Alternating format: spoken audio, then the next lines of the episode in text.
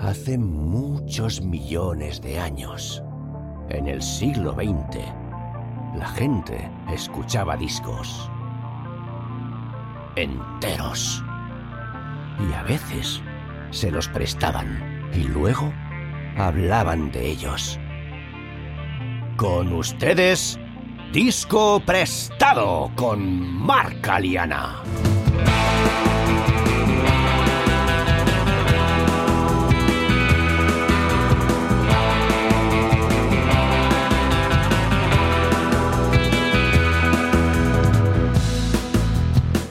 Muy buenas, bienvenidos y bienvenidas a Disco Prestado. Este es el cuarto y último episodio que dedicaremos al disco Back in Black de ACDC, con Richard Royuela de Rockzone como invitado. Si no habéis escuchado las tres partes anteriores, os recomiendo que empecéis por ahí. Antes de continuar, me gustaría anunciar el disco prestado que desenfundaremos la semana que viene. Será el primer álbum en castellano que veremos en el programa y por extensión también el primero de un artista argentino.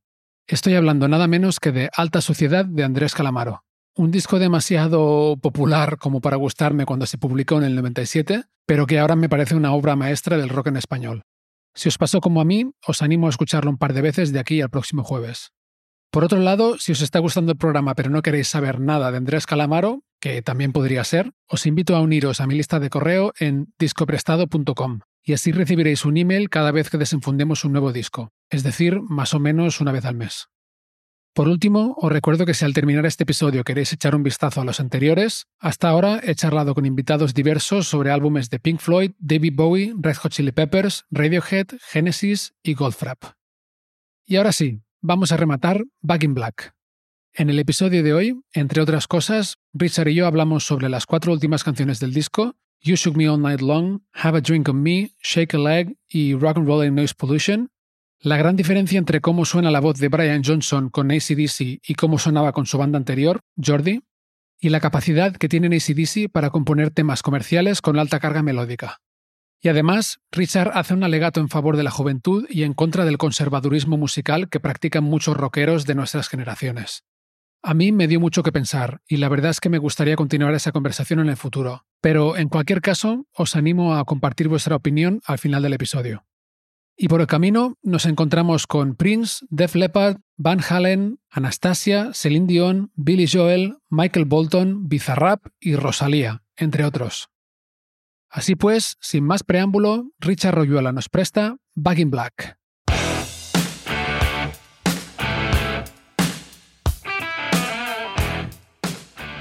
El disco sigue con You Shook Me All Night Long. Me estremeciste o hiciste que me estremeciera durante toda la noche el primer single del disco, como hemos dicho antes. Es un tema realmente pegadizo y muy melódico, ¿no? En el, estribillo, muy... es un tema de pop. Tres minutos de gloria o tres, no sé cuánto dura. Demuestra dos cosas de lo que pasó en Back in Black. Una, ese potencial melódico que siempre ha tenido ACC. Ten en cuenta que lo que te decía, su hermano George fue el miembro de los Exhibits, que era una banda como los Beatles de ahí, una banda de pop. Beatles del principio, ¿eh? los Beatles de la Beatlemanía del principio, ¿no? Que era un grupo de pop increíble. De hecho, yo soy más fan de la primera época de Beatles que de lo que vino luego, ¿no? Que me gusta mucho, ¿eh? Pero esa mm. primera parte me parece fascinante. Cómo eran capaces de condensar en dos minutos tanto clásico y tanta maravilla de canción, ¿no? Y entonces quiero decir que ellos también crecieron mucho con ese tipo de canciones, ¿no? Porque su hermano era, era el miembro de ello, ¿no? De hecho, siempre mal como una de las anécdotas que decía, hostia, yo estoy tocando un grupo y me empecé a pensar cuando llegué a casa y veía la casa rueda de chicas, ¿no? ¿Sabes? Que es ese gran mito, ¿no? De también me pongo a tocar porque quiero ligar, ¿no? Y creo que, o sea, demuestra algo que parece que no se habla mucho del grupo, es la capacidad de hacer temas pop y comerciales que tienen. Luego ha habido, pues en Razor Search estaba un tema como Money Talks. En los últimos discos hay muchos de este tipo de temas, ¿no? Anything Goes, Rock the Blues Away, que es el último single que han sacado el último álbum. Hay mucho tema de este que son temas con una carga melódica y de tema brutal, ¿no? Highway to Hell tenía ese tipo de temas también, ya, ¿no? Creo que Moonlands sacó esa parte pop que sabía que tenía, ¿no? De melodías y tal. Y creo que la grandiosidad de Back in Black está resumida en esta canción. Tú también fíjate como el inicio, ¿no? Esto siempre lo han dicho, esa primera melodía de guitarra fue idea de Moonlands, que el grupo no la quería hacer. Yo creo que un poco decir, este riff es tan increíble que vamos a preparar a la gente para que te llegue. No, no me lo desaproveches de salida. Vamos a poner a la gente dos minutos ya que se sitúe en el tema para que luego le casques lo que va a venir a continuación.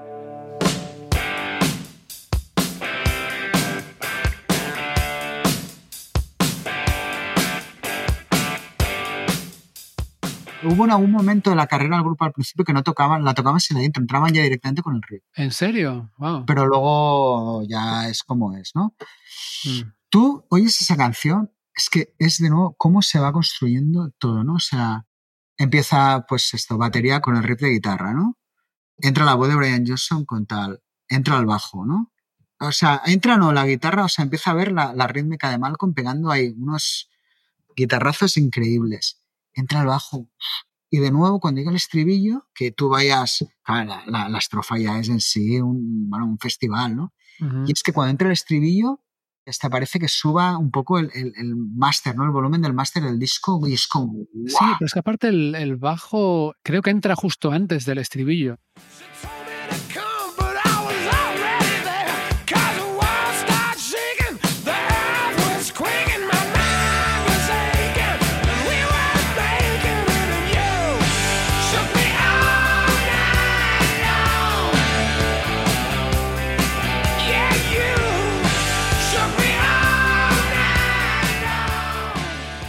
Y aparte, es como cómo suena todo, pero es que al mismo tiempo estás distinguiendo cada instrumento por separado. Es que es increíble, parece magia, ¿no? de cómo algo que suena tan compacto, puedes distinguir todo lo que suena desde la caja, el charles, la rítmica, la so- bueno, todo. Y dices, guau, eso es un trabajo de producción. O sea, eso es Moonlands, esa es su magia, ¿no? Es decir, y te meto unos coros brutales y te hago que la banda de rock más increíble del mundo haga una canción de pop. Y nadie se rasga las vestiduras, ojo. Ahí está la magia. ACDC. Y ahí es donde está, donde siempre dices, bueno, esto es lo que es la producción y donde Moonlands demuestra que es un genio, ¿no? Ujú. Que estaba aún en, en sus primeros tiempos, pero yo creo que ya tenía muy claro todo lo que iba a hacer, ¿no? Y creo que, que ahí es donde demuestras y acabas grabando, pues yo soy online, ¿no? ¿Qué te voy a decir, no? O sea, Mm. un tema que aquí en Europa yo creo que está muy disputado el trono con Highway to Hell, eh, Thunderstruck se ha convertido en un clásico para mucha gente, pero en Estados Unidos es el gran estándar por excelencia de la banda, o sea, es el tema. Sí, yo creo que en Estados Unidos no puedes estar en un bar más de una hora sin escuchar esta canción. O sea, Ah, Highway to Hell, tal, sí, pero es You Shook Me Night Long el tema que lo ha petado todo. Y bueno, es un tema perfecto, o sea, es como, wow, ¿no? ¿Qué, qué vas a decir de esto? También hemos tenido la suerte que quizá a nivel de radios aquí no está tan sobreexplotado como Highway to Hell o esto, con lo cual todavía es, se mantiene muy fresco. sí. ujú. A mí me encanta, o sea, obviamente, ¿no? Ha quedado claro, pero, Sí, sí, sí. pero me parece, pues eso es lo que hace que, que- que haya temas que traspasen lo normal, ¿sabes? Y que se conviertan en algo más que una canción, ¿no? En, en algo donde eso es que hoy estaba, me he puesto el disco, ¿eh? Para, para oírlo, ¿eh? Y la estaba oyendo y digo, es que te- me quedo maravillado de cómo está construida, de cómo está hecha, de no hay un segundo que sobre, no hay nada fuera de lugar, ¿no? No hay aquello que el solo, todo, todo. El solo, te iba a decir, el solo es perfecto también. O sea, ¿Cómo es- entra al solo, no, tío? El momento de entrar al solo. O sea, estas cosas imperceptibles, pero que tú no te das cuenta del público, pero sí que están, ¿no? ¿Cómo respira? Tengo un momentito, un microsegundo para que entre, te entre el solo. Bueno, todo ese tipo de cosas, ¿no? Que hace que al final una canción tenga una magia que a lo mejor en manos de otro productor, otro tío, no la tendría, ¿eh? Esto ha pasado en algunos temas de decir, hostia, a golpe alguien coge un tema y el mismo tema en manos de otros se convierte en un puto clásico, ¿no? Yo qué sé, Ujú. antes habíamos hablado de Prince. Nothing Compares to You. Hay versiones previas a ese tema, ¿eh? Él mismo la grabó. De él mismo. ajá. Él mismo ya hay una versión de él que es total, luego... Pero, o sea, en la de Sinito Cono realmente no fue la... Pero oyes ese tema, yo no sé quién lo cogió y dijo, esto tiene otra vida, ¿no? Sí, y te suena a qué es lo que tiene que ser, ¿no? O sea, es como si solo pudiera ser así. Bueno, yo no soy, mira que lo he intentado, ¿eh? ser fan de Sinito Connor y nunca me he acabado de meter, ¿no? Pero ese tema me parece No sé, ¿eh? tampoco ya te, antes te lo he dicho, no sé muy a hacer listas, pero si tuviera que escoger una de las mejores canciones, te aseguro que esa estaría. Es la típica canción que puede estar en un súper y está sonando y quedarme parado, ¿eh? Mm, O sea, otra vez maravillándome de cómo, de lo maravillosa que es. Pues ese es el ejemplo de que alguien, la canción al final es la misma, pero alguien coge y dice, hostia, vamos a, a tal, ¿no? Hablamos ya de una reinvención casi de la canción, pero la base es la misma. Pues yo creo que probablemente eh, temas, claro, como no los hemos conocido en otra versión, pero igual hubieran sonado muy diferentes con otro productor y no, estaríamos hablando del tema que hablamos ahora, ¿no? seguro. Incluso con una banda tan, mm, ¿cómo diría? Con un sonido tan concreto como ACDC, ¿no? O sea, sí, pero yo creo eso, que tienen este punto de, de melodía y que ellos no eran tontos, sabía también lo que era bueno para el grupo y que ellos querían ser grandes. Ellos nunca, es que ellos querían ser una banda grande siempre. Ujú, Y eso conlleva a ciertas cosas, ¿sabes? Y bueno, creo que este tema es que es el ejemplo de, de todo, ¿no? De por qué este disco se ha convertido en uno de los discos más importantes o más vendidos y importantes de la historia de la música. Me gusta esto que has explicado del principio, de, la- de añadir el- esa parte más tranqui. Y esto es una parte muy importante de la producción, ¿no? Los contrastes. Y aparte incluso puede hacer, esa intro puede hacer que subas un poco el volumen, ¿no? Y luego te entra ahí, ¡pah! Sí, pero es que incluso para las radios, ¿no? Mientras habla el locutor tienes ese inicio, no sé cómo explicarte, ¿no? Son muchas cosas Ah, de que esos te dicen esos 3, 4, 5 segundos que puede durar esa intro, ¿no? mm, Porque sabes que es que lo que te va a venir vas a flipar. mm. Y creas anticipación, que también es interesante. Claro, de, uff, ¿qué está pasando, no? Aquí y tal. Y bueno, un poco lo que hablábamos de, hostia, vengo, venimos arriba, arriba, arriba, te bajo el sufle un poco, pero porque venimos de estar muy arriba y no siempre puedes estar muy arriba porque al final, pero es que también sé lo que va a venir luego del disco. ¿sabes? Entonces, claro, eso es la, el arte de- del álbum. Disco prestado, no hablas, no sé si es el concepto, Sí, sí, sí. pues es eso, el arte de un álbum es de la primera a la última. Y ahí juegan muchos factores, que no es solo los temas, es cómo los pones, qué detalles hay para qué tal, y de que acabe el álbum y digas, hostia, lo que quiero es volver a ponerlo. Total. Y hay discos que realmente. Este puede ser uno de estos discos, ¿no? Que cuando te pones la primera canción y ya lo dejas entero. Porque, Claro, sí, porque eh, es como comer pipas, claro, cuando lo tienes asumido es todo tan amable, tan hecho para tu oído, para qué tal, ujú. que, que claro, es así. Eh, Y hablando de producción, dicen que Mod Lang intentó cambiar la estrofa. De hecho, se llegó a grabar la estrofa de otra forma. Esto se lo he oído decir a Malcolm Young directamente ¿eh? en una entrevista. No sé si es verdad o no, pero lo han dicho ellos. Yo creo que eh, Moon Lange era un tío que jugaba mucho con las variables, ¿eh? O sea, él era de aquí hay que probar, ¿no? Y a partir de ahí, o sea, con ACC no pasó, pero luego están los famosos discos Hysteria de Blepar que se tiró ahí un año. O sea, era un tío donde se agotaban todas las posibilidades. La banda, especialmente Malcolm, o sea, nunca le he oído decir cosas muy buenas de No, creo Mm. que al final todo este rollo le un poco a él le cansaba, ¿no? De las pruebas, todo y que entendió que probablemente era el mal que necesitaba el grupo pero Fortous, que fue el siguiente, grabaron tres álbumes con él, ya fue un disco donde hubo muchas más fricciones, ¿sabes? Tampoco creo que los hermanos sean tíos muy sociables, ¿eh? Y creo que ahí ya sí que hubo más fricciones, porque claro, vienes de un mega éxito, ya no vienes de la posición de Highway a Back in Black, donde has de mostrar, sino que ya eres tal. Y yo creo que, que ahí cambiaron un poco algunas cosas, ¿no? Mm. Pero yo no creo, o sea, yo creo que al final, o sea, Moonlands lo que sí que era un tío que por ahí, probablemente a- si tuviéramos las cintas, que bueno, será lógico, pues no habrá, pero seguro que había muchas pruebas, porque es que Moonlands, su razón de trabajar era probar, probar, cambios de estructuras, cambios de tal, vamos a melodías, porque como era tan importante las voces para él, entonces hay mucho de eso. Mm.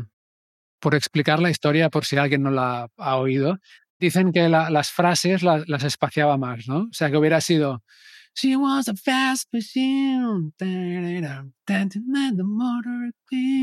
The motor queen", ¿no? Claro, él era mucho de esto, ¿no? Igual tiene sentido en verdad, ¿eh? pero, pero sí. Claro, todo el del mundo. Es que él era. Sí. es- él ha hecho tres discos, que es Back in Black, Histeria de Deep Leppard y, y Como no ver de Shania Twain.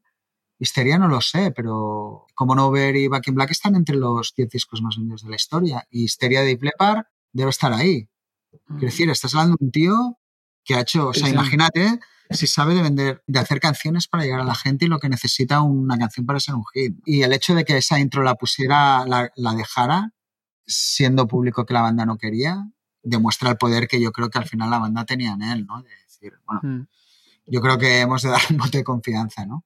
Mm. Total, total. Esa decisión de poner esa intro, que yo eso no lo sabía, me parece maestra total. Sí, sí. Claro.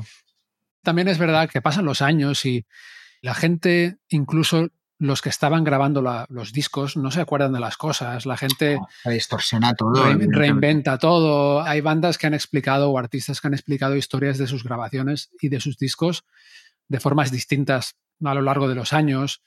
Luego, por no hablar ya de, pues, mm, no sé si es el caso de ACDC, pero que hay mucha gente que o iba borracha a las grabaciones o... Quiero decir que los mitos a veces salen de ellos mismos y se reinventa la historia diez mil veces, ¿no? Y yo pienso la cantidad de discos que fliparíamos de quién los ha grabado realmente, lo que te dices, Ya. tío. Músicos en la cima llenos de adicciones que te digan borrachos y el productor de un momento que dice, mira, llama a mi colega que, que grabe la guitarra. O el bajo o la batería. Eso estoy seguro que alucinaríamos Segurísimo. de la realidad de eso, ¿no? De, de- de, de, aquí hay que hacer el disco y este no está para grabar una nota ni hoy ni en los próximos dos meses. Pues venga, o sea, quiero decir que en los estudios pasa mucha cosita, tío. Pues You Shook Me All Night Long, en la letra compara mujeres y coches, Brian Johnson, y como has dicho tú antes, él trabajaba en un... Sí, de hecho él es un gran fan de los coches. Él es piloto, ¿eh? Ahora como amateur, Sí. digamos. Es un apasionado de los coches. Mm. Y bueno, la versión de Celine Dion y Anastasia de esta canción, You Shook Me All Night Long, ¿qué te parece?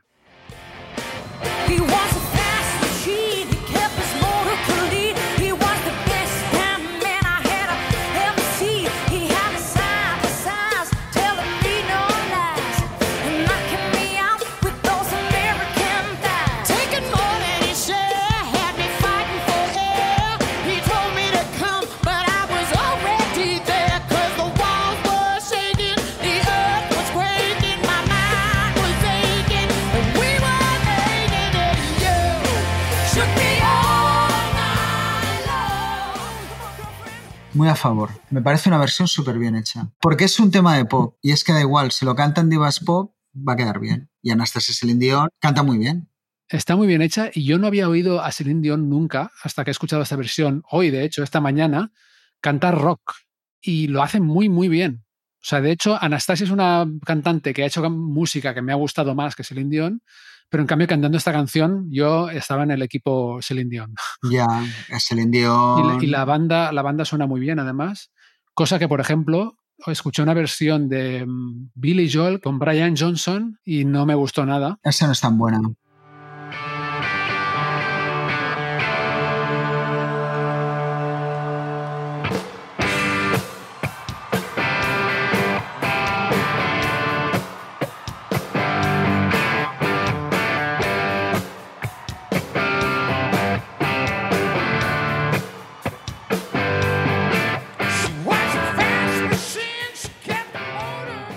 Lo cual le da más valor a esa versión. Eso lo hicieron en un Divas Live, en una gala de la MTV o de VH1, en Anastasia Celine Dion. Y es que es una versión súper bien hecha. O sea, es que está muy bien cantada, bien tocada.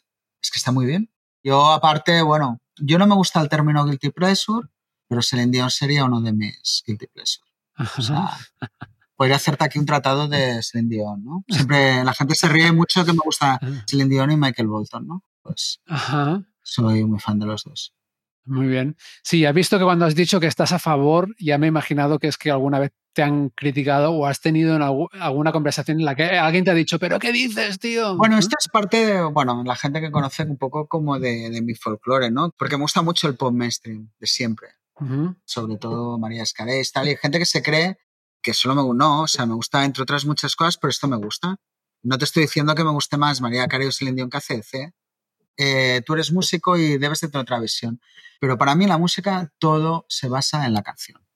Y al final, la canción es la canción. Quiero decir que mm, una canción de Celine Dion a una CC te cambia el arreglo, pero los tres minutos y medio de hip hop son los mismos en uno que en otro, ¿no?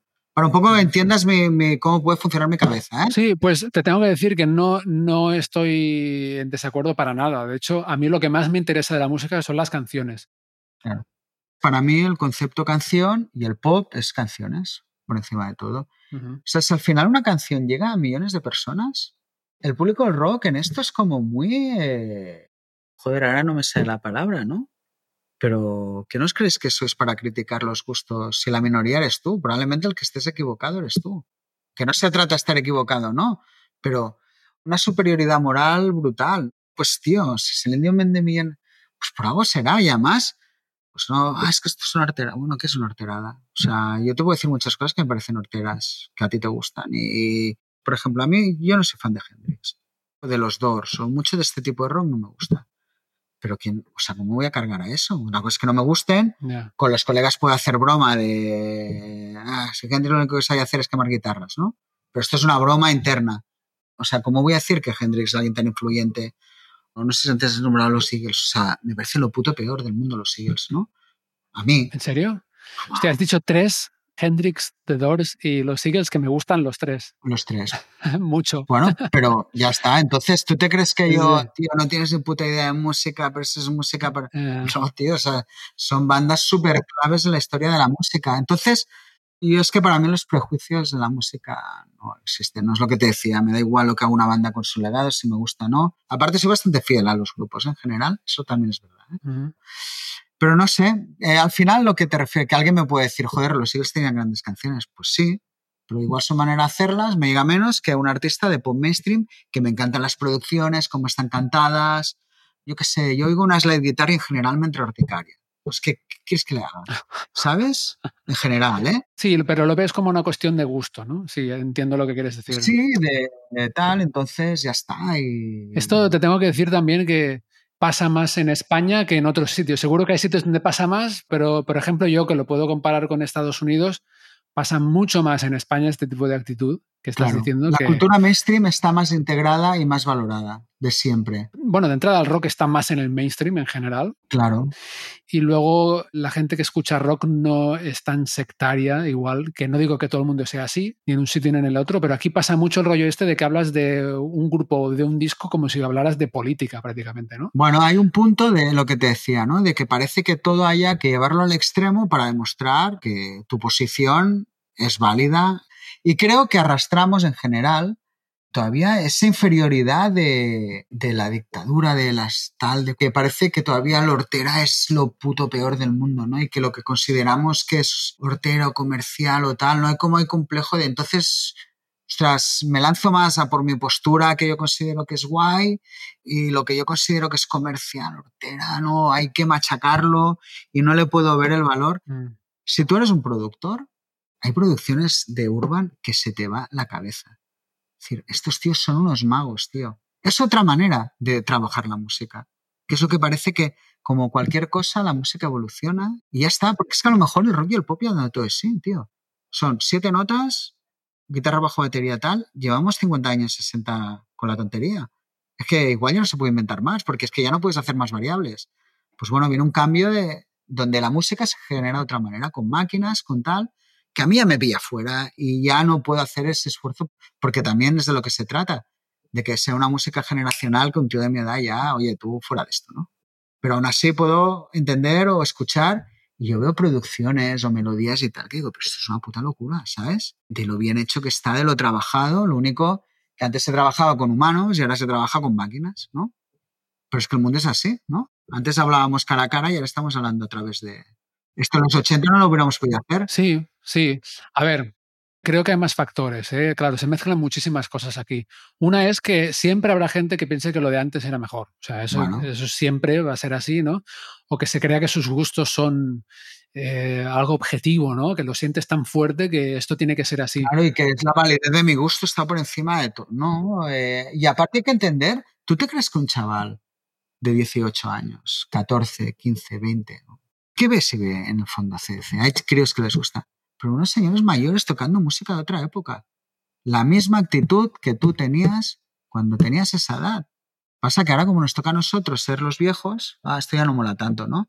Y entonces haces el mismo discurso que te hacían a ti cuando tenías, o al menos a mí me pasaba. vaya música de mierda, no sé qué, tal. Hostia, seguro que cuando se amplificó una guitarra y se le puso distorsión, habría guitarristas clásicos que podrían quitar el cielo. Seguro, seguro, porque eso es ruido por definición, sí. Pues ya está. Entonces, ¿qué Sí. pasa? Que, que- que las cosas cambian y todo evoluciona. Lo que pasa que los que nos, ya nos pilla fuera de juego, pues tal, pero creo que la gente se debería ceñir más de lo que te gusta y lo que no te gusta. Es los chavales de ahora, pues déjalos, tío, que hagan y consuman lo que quieran. Yo he vivido la música de una manera que me parece acojonante, si ellos no la han vivido, pero también la viven. Yo lo veo, claro, yo tengo una hija y veo cómo viven. También viven la música a su manera muy bien, ¿eh? Bueno, no sé, es un tema apasionante de, de que creo que se valora muy poco a las generaciones cómo consumen la música, la música que se hace y lo que te decía un poco, ¿no? Que al final todo tiene mucha validez si está bien hecho, aunque a mí ya no me guste, ¿eh? Pero yo hago producciones a veces de estos de J Balvin o tal, o el rollo Bizarrap, ¿no? O sea, decir, hostia, es que este tío sea lo que sea, pero sabe cómo tienes que hacer un hit y lo que necesita. Hey, me quito el sombrero, aunque ya no sea para mí, ¿eh? Ya, sí, sí. No, eso está bien, creo que es una buena actitud, al menos el, el entender que es una cuestión de gustos y que naturalmente pasarán cosas y saldrán cosas que ya no nos gusten. Porque nos pilla fuera de juego generacionalmente, Mar. Creo que hay un punto de eso ya, que es que es lo que tiene que ser. Sí, estoy de acuerdo en que todo eso juega una parte de ello. Sí que pienso que ha- hay otros factores y sí que creo que a nivel puramente musical hemos perdido variedad. Eso sí que lo creo, al menos en el, en el pop pop, pero bueno, Sí, eso también puede ir y venir. pero es- seguimos teniendo una visión muy desde nuestro punto de vista. Pero para ellos, eso que para ti es un valor, la variedad, ellos ya no lo valoran tanto porque tienen otro punto de vista y valoran otras cosas. Y entonces es otro idioma y otra historia. Y por fin, la música, después de muchísimos años, se ha convertido en un elemento generacional, ¿no? De que la música mía molesta a mis padres. Porque lo ven todo mal, las letras, tal. Pues Mm. claro, es que vale, es, es que es lo que en el fondo buscaba. En el fondo, o sea, lo antinatural es que un hijo y un padre se sienten en ir a CDC, ¿sabes? Como concepto, ¿no? En la manera, porque hablamos mucho de la rebeldía al rock, pero luego tú quieres que tu hijo escuche lo que tú quieras. Mm. Me parece muy interesante ¿eh, lo que estás diciendo y es la clave, creo, igual el hacer ese ejercicio de entender que nosotros juzgamos la música y otras cosas desde lo, lo que nosotros valoramos y ellos lo- Claro. Que, o sea, no es que sale todo un tío, aprieta un play y ya está la música hecha, ¿no? Esto es que Rosalía. ¿Pero qué no entendéis que el concepto del show de Rosalía no es que salga un tío a tocar las canciones? Es que el concepto es otro. Desde nuestro punto de vista, en los 80 salió un tío a hacer playback y lo mataban en el escenario. Pero era el 80 o el 90. Estamos en el 2023, ¿eh? O sea, entonces, todo eso y me fascina, me fascina que por fin la música haya pegado un giro, ¿sabes? Brutal. Y ya está, y que incluso me incomode a mí, ¿eh? Y me diga, Ajá. hostia, porque eso me hace al final sentir vivo. De, hostia, no, es que estos siguen ahí eh, dando caña y haciendo. Y que un chaval coja un móvil, tío, y haga una puta canción porque tiene un software y se ponga a cantar con el micro. Pero ¿eso no te parece increíble y alucinante? O sea, es. Mira qué baños pegamos tú, el estudio, todas tus guitarras ahí. De pensar, "Pah, tonto está aquí. ¿Cuánto habrá tardado en aprender a tocar? Todo eso. Si yo me hago aquí con mis colegas y me compro un micro de 20 euros y ya lo tengo hecho. Eso es, el, eh, es la quinta esencia del punk rock. Ajá. La gente debe estar flipando un poco. ¿eh? Te he dicho que hablaba mucho. ¿eh? Espero que al menos tenga cierto interés. No, yo, yo creo que sí, yo creo que sí.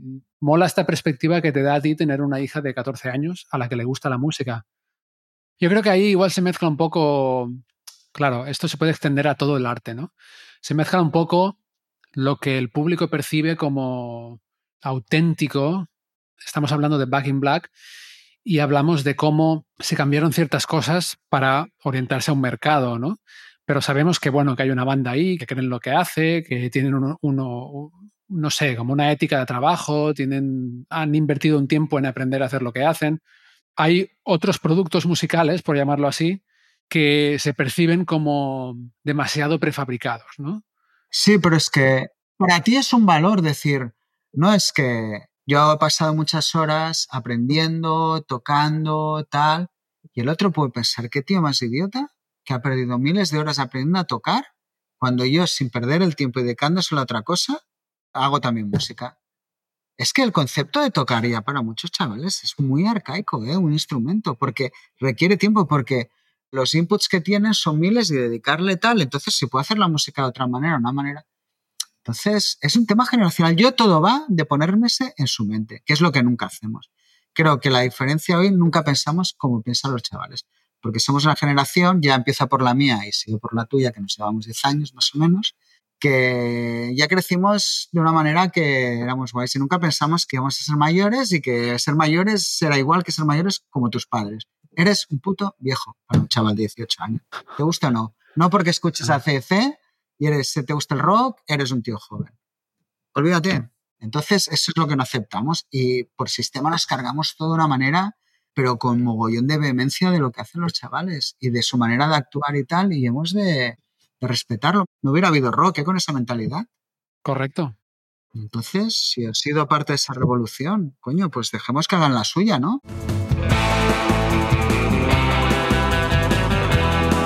Estáis escuchando Disco Prestado.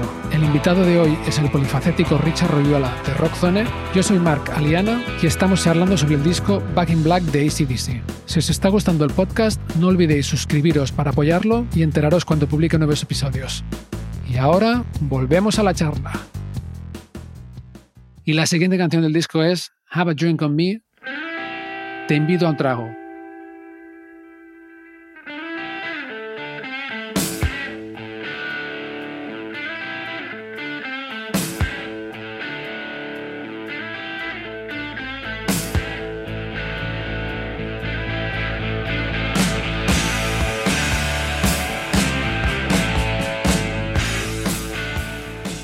Igual el tributo o el guiño más claro a Bon Scott, aparte de la Sí. campana, en todo el disco, ¿no? Eh, Porque murió, como has dicho antes, murió después de una borrachera, dicen, ¿no? Se ahogó en su propio vómito. Bueno, que dicen, si luego parece ser que la heroína tuvo que ver, bueno, hay un poco, esto, a raíz de estos libros de Fink que te he hablado, creo que los, lo he hecho, hay un escritor que ha indagado mucho en esta historia. Es un tío que ha hecho dos libros, de hecho uno se llama The Youngs, que está, eh, además está traducido al castellano, y el otro se llama Bon de la Road, me parece, algo así. Es de los libros como, yo creo, los es- más que han intentado meterse en ese mundo tan impermeable de- del grupo, ¿no? ¿Puedes repetir el nombre del autor? Jesse Fink, o sea, J-E-S-S-E, y el apellido es Fink, F-I-N-K. Jesse Fink. Hay uno, el primero está traducido y el segundo no. Y realmente son libros. El segundo, sobre todo, está mucho centrado en la época de Bon Scott. Bueno, en la figura de Bon Scott, perdón. Tiene un bastante tirre a los hermanos, se transpira todo el rato los libros. Y sí que es verdad que tiene mucha obsesión en el libro de Bon Scott de demostrar que Bon Scott participó, que hubo. Bueno, puede ser, ¿no? En Back in Black. Ajá. en Back in Black, tal, bueno, sí, pero no es un disco creado por Bon Scott, ¿no? Eso yo creo que es obvio. Y bueno, está, cada uno tiene sus guerras, lo que hablamos, yo lo leo y decido, tal, está todo muy bien documentado y sí que se habla aparte mucho de que parece ser que él consumía heroína, la noche, intenta reconstruir la noche intentando ligar todo lo que pasó y cómo pasó. Parece ser que aquella noche fue a pillar heroína, bueno, pasaron Mm. muchas cosas, ¿no? Y que lo que decían, ¿no? que dices que se bebió no sé cuántos whiskies dobles, pero si se ve que Bon Scott se bebía el whisky como agua, ¿no? Dice, con una persona tan acostumbrada con tanta tolerancia al alcohol es muy difícil que pillar ese tipo de borrachera. Lo cual, todo eso tiene lógica. Es muy interesante ¿eh? leerlos, la verdad es que a poco que te interesa CC, se va a ver otra visión de la banda bastante interesante.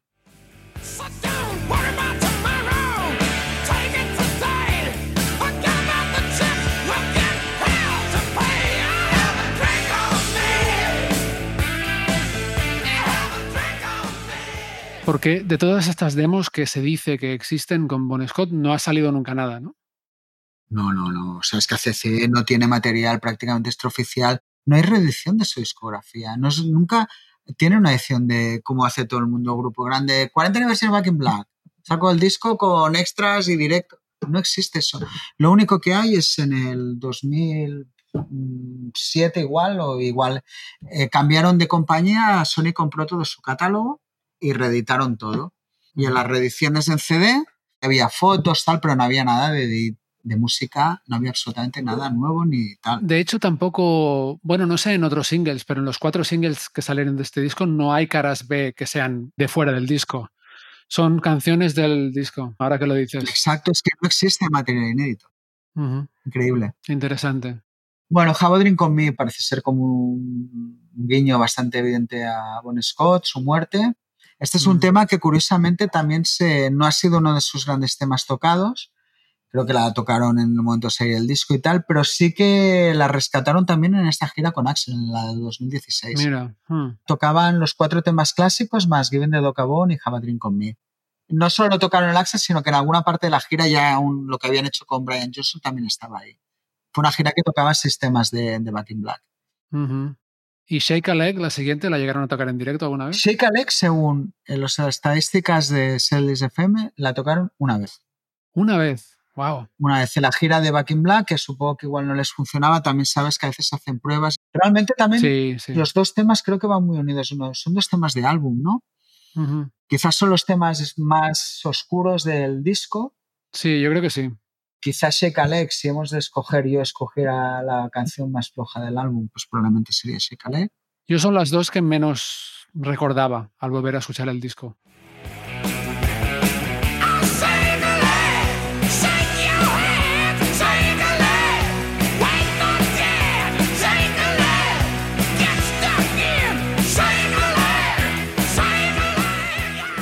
Pero creo que en el álbum a mí me encaja muy bien. Sí, sí. Es lo que hablábamos, ¿no? De, bueno, es que vienes muy arriba, ¿no? Es que es un disco, bueno, creo que muy bien hecho a nivel de eso, de concepción, del tempo de los temas. Creo que hay una conciencia muy grande de- del material que se tenía y cómo había que trabajarlo. Pues sí. Shake que por cierto significa date prisa, una expresión. Y vamos ya con la última canción del disco, Rock and Roll and Noise Pollution, es decir, el rock and roll no es contaminación acústica. Esta sería, después de los cuatro clásicos, el tema que un poco han ido tocando más. Yo tenía la impresión de que era un tema que estaba más presente en sus repertorios y sí que es verdad que la tocaron las giras del 96 y 2001, con lo cual igual en mi imaginario quedó ya que era como un clásico, pero que es verdad que desde entonces no la tocan.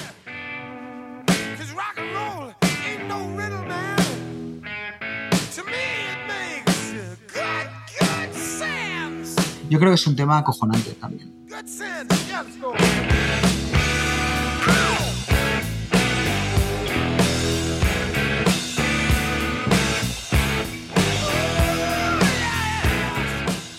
También de un tempo más lento. Es un tema como un poco con espíritu blues, ¿no? Casi. Todo y que el ritmo, ¿no? Pero la manera de cantar. Creo que es un tema donde hay menos artificio todo el disco, ¿no? Mm, Donde todo suena como más tal, la manera de cantar, la letra, ¿no? Es como más Sí, es como un alegato, ¿no? de bluesman, del rock and roll, ¿no? Yo soy un músico. Sí. Hostia, esto no es, bueno, no es contaminado, es música, ¿sabes? Y creo que es como define muy bien lo que era pues una banda como ACC, una banda de trabajadores de tal que viven por el rock and roll, ¿no? Que a veces ahora nos parece un concepto un poco hortería, ¿no? O desfasado, pero que en esos momentos tenía todo su sentido, ¿no? Mm, Dicen que la letra se inspiró en unas quejas que había en Londres. Había muchas quejas, por lo visto, los vecinos de los locales, seguramente estos padres que decías tú antes, que no entienden que, que los Exacto. jóvenes hacen otras cosas. Es cierto. Había muchas, muchas quejas de, y denuncias de ruido y se inspiraron en eso. Claro. Y es eso, ¿no? Es como un alegato, el rock and roll Sí. no va a morir, el rock and roll mm, no es mm, polución acústica. Exacto, creo que es un tema, de hecho, de todas las canciones del álbum, es la que la letra la tengo como más presente, ¿no? Mm, mm. Y creo que era porque, bueno, no sé, me gustaba como lema, ¿no? Rock and Roll Not Pollution. Cuando eres chaval, o sea, te quieres ratificar y autentificar, ¿no? En, en las cosas que te gustan, ¿no? Y defenderlas y validarlas, ¿no? Ujú. Es una manera muy chula de acabar el disco, ¿no? Con una manera pausada, pero con, con mucha garra, ¿no? Creo que el, Mm. Brian Sol canta muy bien en este tema. También un poco eso, ¿no? También es un tema que empieza con la guitarra de Angus, entra ¿sabes? Ujú. La entrada de toda la banda es muy chula. Creo que es un tema muy bien entrado y construido y cómo te deja como, ¡guau! Acaba el disco y dices, hostia, ¿no? Como si hubieras hecho el polvo, ¿no? Te, ya te dan ganas de ponerte el cigarro, ¿no? De hecho, se oye a Brian Johnson fumando al principio del tema.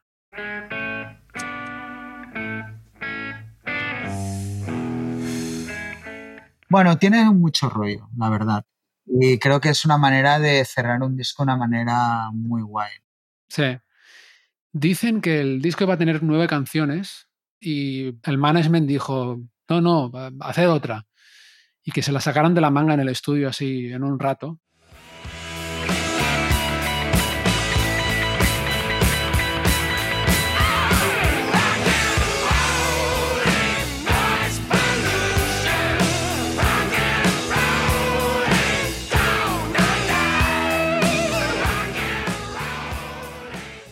Por ejemplo, en Highway to Hell también había un punto, acababa con el Prowler, que era un tema también así, ¿no? De ritmo lento, como con una base blues, no blues en el sentido del negro del delta, pero sí de, de ritmo, de cadencia, ¿no?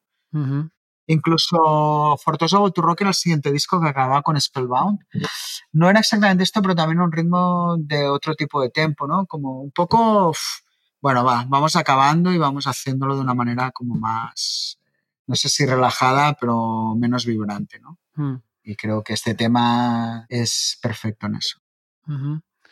De alguna manera es como si todo el disco es una celebración ¿no? del rock and roll y igual de la vida, es como un velatorio alegre de alguna forma a Bon Scott. Y es como, ahora que has dicho lo de Highway to Hell, se me ocurre también que conecta Highway to Hell, la letra de Highway to Hell, la canción, con Hell's Bells. O sea, es como si fuera el mismo personaje, ¿no? Estoy en la carretera al infierno, ya estoy aquí llegando al infierno y te pega un viaje por todo el disco, por el rock and roll y acaba haciendo un alegato. Sí, bueno, de- supongo. De todas maneras, Highway to Hell era eso, un poco la vida de un músico, ¿no? Bon Scott sabía reflejar muy bien la mala vida, ¿no? Sí, la mala y lo dura que era la vida de un músico, ¿no? Eh, creo que muchas de sus canciones, eh, bueno, It's a Long Way to the Top, If You Know Rock and Roll es un ejemplo perfecto Ajá. de eso, ¿no? Y era uno de sus primeros temas o temas de- del inicio, ¿no? Creo que era un trovador en el sentido de, de la palabra, ¿no? Bon Scott, cosa que Brian Johnson es un cantante de rock y ya las letras al principio las firmaba él, pero luego ya no, yo creo que hay un punto ahí de hagamos aquí un texto y, y luego es que han perdido cualquier tipo de, de importancia, ¿no? Ujú. Pero sí, un final maravilloso para el álbum. Y el resto es historia, ¿no? Sí, totalmente. Antes de terminar, creo que estaría bien también comentar una cosa que igual no, la hemos comentado en toda la conversación, que es el trabajazo que hizo Brian Johnson. Es un disco que está muy bien cantado, seguramente Matt Lang tuvo mucho que ver con eso también. Y lo que canta en este disco, además, luego lo cantaba en directo muy bien y lo cantó en directo muy bien durante muchos años y es realmente difícil de cantar. De hecho, también, antes hablábamos de la versión de You Shook Me All Night Long de Celine Dion y Anastasia. No sé si te has fijado en algún momento, pero la bajaron de tono para cantarla. Ostras, no recuerdo tanto eh, este detalle, ¿no? Bueno, es que Brian Johnson es un cantante muy peculiar y muy suyo. Muy peculiar y que es muy difícil lo que canta realmente. Igual creo que es un cantante que está un poco infravalorado, la verdad. Bueno, yo creo que se la ha comido, o sea, Brian Johnson, el ser cantante ACC se ha comido al cantante. Mm. O sea, eres el cantante de una banda tan grande que tu propio talento no acaba siempre de reconocerse. Y sí que es verdad que el trabajo que hace Back in Black es absolutamente brutal, ¿no? Yo creo que él no sabía muy bien la importancia y la magnitud donde se estaba metiendo, lo cual eso hace mucho a la hora de, de quitarte un poco de presión, ¿no? Mm. Tú imagínate que te dicen de salida, oye, que es- tienes que tener este grupo y vas a cantar un en un álbum que va a vender 25 millones de discos. Yo creo que le entró ahí un poco sabiendo que era una banda que estaban pasando cosas, tal, pero no era muy consciente de... Yo dudo hasta que él fuera fan del grupo. Mm. Entonces entras ahí, sabes que es una... Y eres un muy buen cantante, te cojo un tío como un Lance, que es el mago para los vocalistas, y yo le hago caso a todo lo que me dice, ¿no? O sea, yo pongo mi voz, mi timbre, pero tú dime como lo que necesita cada canción. Si tú me dices esto, yo lo voy a hacer. Era un tío que no estaría educado. Probablemente lo que hablas de Sung Night Long, pues la cantaría cara perro, ¿no? Entonces llega un tío, te va educando, tal, y creo que con una voz que tiene el tío, claro, sale eso. ¿no? Mm. Y es que tiene una voz muy característica. O sea, voces destripadas hay muchas, pero es que la de Brian Johnson es muy característica. ¿eh? Sí. Yo creo que él acentuó esta parte de la voz como rota para ACDC, porque has escuchado su banda anterior, Jordi. Muchísimo. Claro, yo me gusta mucho el glam y Jordi, bueno, Me sorprendió, ¿eh? es una voz mucho más limpia, más... Sí, más melódica, sí. Y le queda muy bien, ¿eh? Más tipo, me recordó un poco como, yo qué sé, um, Survivor. o- Sí, hombre, no era desde luego, no tiene nada que ver con esa voz más destripada que luego tuvo en ACC.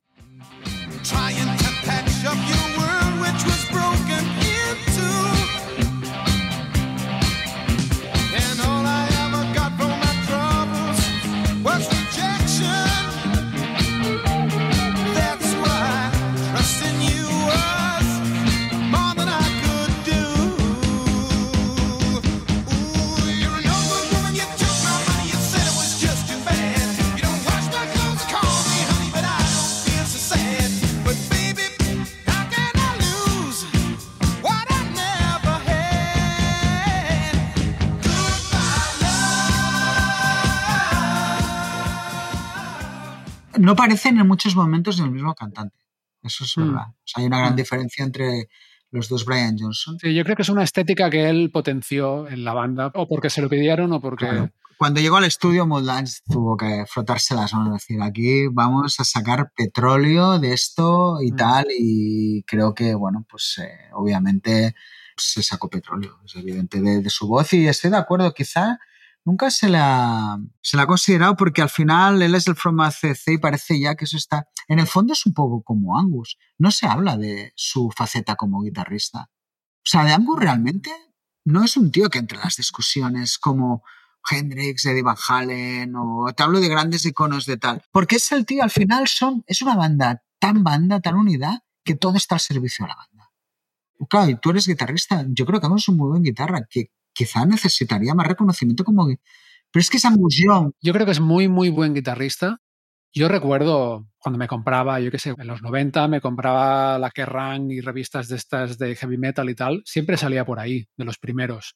Yo creo que sí que se le reconoce, lo que pasa que, claro, comparado con Jimi Hendrix o con Van Halen, por decir los dos que has nombrado tú, claro, es que tanto Jimi Hendrix como Van Halen hicieron algo nuevo que no se estaba haciendo, marcaron una tendencia, o sea, probablemente. Pero hay muchos guitarristas. Este, te he hecho dos que me han venido a la cabeza, Sí. pero hay guitarristas que no han, a nivel de sonido, de técnica, no han revolucionado y están mucho más considerados que. O sea, Joe Perry, por decirte un ejemplo, es un guitarrista más considerado como guitarrista que Angus. ¿tú crees?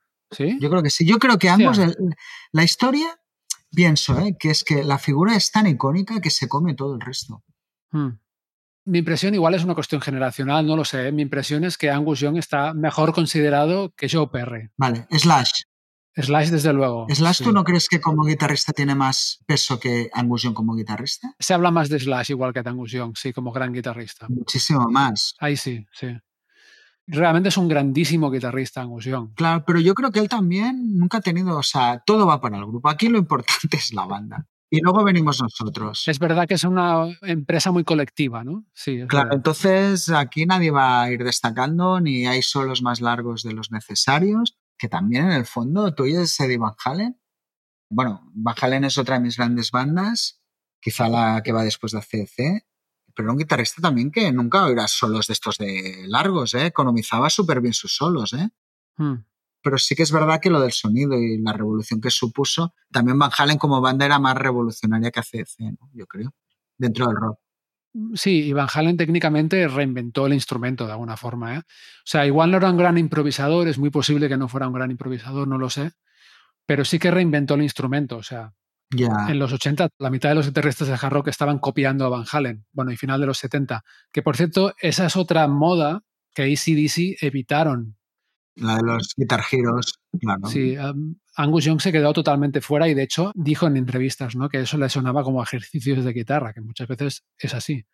Pero sí es verdad que se le tiene, igual, igual la banda ensombrece un poco, ¿no? A, A, su, a la labor de todos. Es Sí. como al final Phil Root, ¿no? Para mí Phil Root, es que si me dices de escoger una teoría favorito, te digo Phil Root. Y no hace nada, pero toca lo que toca él.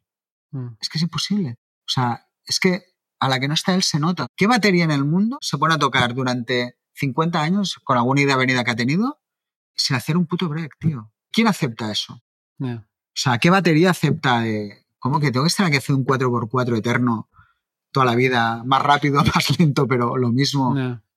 Claro, tío, es que encontrar o Cliff Williams, es que es, es- parece un milagro todo eso. Yo creo que el que entraba ahí, entraba y estaba y se quedaba en la banda porque tenía muy claro el papel que le iba a tocar, que era todo va en función de la banda. Sí, y es capaz de disfrutar seguramente de la música en el global, de estar escuchando unos instrumentos, sino todo, que es lo que deberíamos hacer todos los músicos siempre, ¿no? En realidad. Claro, también tú eres Phil Root y estás oyendo lo que estás tocando. ¿Con qué lo estás tocando? Uf, aquí hago 4x4 hasta que me muera, ¿no? Porque es Ya. que, claro, debe ser aquello, estar ahí en medio tocando con ese grupo, me imagino que debe de generarse una energía y una tal que, que, bueno, aquí vamos todos a tirar millas, ¿no? ¿Sabes? Bueno, vaya chapa, ¿no, Mar? Que espero que la gente lo aprecie. o, Bueno, se lo puede oír en partes, ¿no? Y Ah, sí, saldrá, saldrá en partes. Oye, yo creo que ha estado muy bien. Y nada, bueno, eh, siempre digo, este ha sido nuestro comentario de este disco. Si hablamos mañana, igual hacemos otro distinto, si hablar, lo volvemos hacer mañana, pero bueno, Sí. ah, es un discazo, un disco muy divertido además, que te lo puedes poner y por la mañana y te pone las pilas. A todas horas. Funciona bien en cada momento del día. Sí, sí. Invierno, verano, que esto es también una cualidad, ¿no? Hay discos que parece que los asocias más a momentos. Mm, este funciona en cualquier momento. Sí, sí. Y bueno, pues muchas gracias, Richard. Gracias a ti. Eh, muchísimas gracias por dedicar este tiempo y, y, bueno, también tu experiencia multifactorial en el mundo de la música a comentar este disco en disco prestado.